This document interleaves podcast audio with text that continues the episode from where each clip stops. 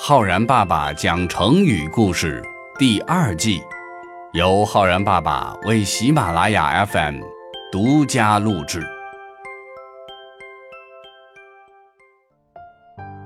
亲爱的小朋友们，我是浩然爸爸。小朋友们，中国古代神话传说中有许多神奇的神兽，知名度最高的恐怕就是龙、凤凰。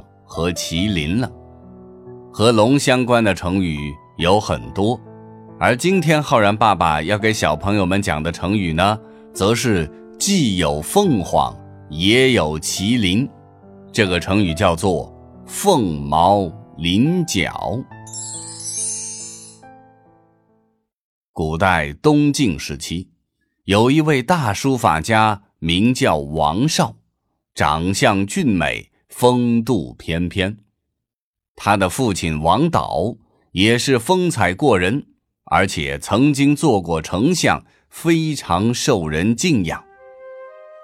有一次，王绍去拜访大司马桓温，桓温远远的看见王绍风度翩翩的从大门外走来，由衷的感叹说：“故自有凤毛，凤毛。”就是凤凰光彩照人的羽毛，当时呀，人们常常用“有凤毛”来称赞一个人拥有华美的风度和杰出的才华，有祖先父辈的风采。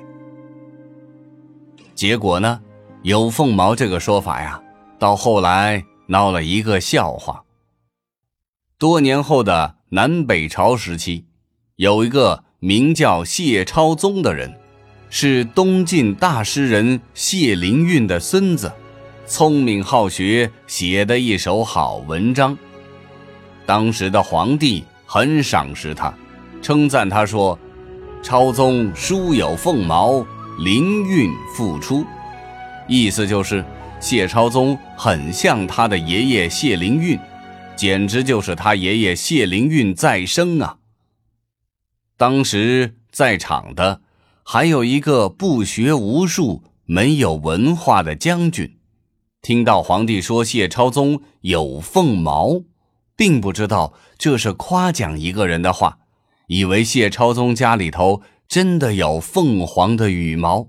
出来之后，追到了谢超宗的家里，说：“听皇帝说你有凤毛，能不能让我看一看呢？”这一下。可就犯了一个大忌讳了。谢超宗的父亲名字叫谢凤。古时候呀，长辈的名字是要避讳的，哪能够张口闭口的喊呢？可是这位将军呢，一口一个凤毛，那就触犯了谢超宗的家讳了，弄得谢超宗慌慌张张，来不及穿鞋，就躲到房间里去了。这个将军不明所以，还傻傻的等在那里，以为谢超宗是进去找凤毛了。结果等到了天黑，也不见谢超宗出来，没文化，于是就闹下了一个千古笑谈。关于王绍被称赞有凤毛的故事呢，记载在南朝刘宋刘义庆所写的。《世说新语》这本书当中，书上说：“大奴故自有凤毛。”而谢超宗被皇帝夸奖有凤毛这个故事，则是来自于唐朝历史学家李延寿所写的《南史谢超宗传》当中，里面说：“超宗书有凤毛，凤毛麟角。”这个成语当中的“凤毛”两个字。就由此而来，而“菱角”这两个字呢，则是来自于《诗经》。在《诗经·国风·周南》中有“菱之角，振振弓足”的句子。因为凤凰也好，麒麟也罢，都是传说中的神兽，所以不管是凤毛还是菱角，那都是只听说过没有见过的稀罕物。于是“凤毛麟角”这个成语。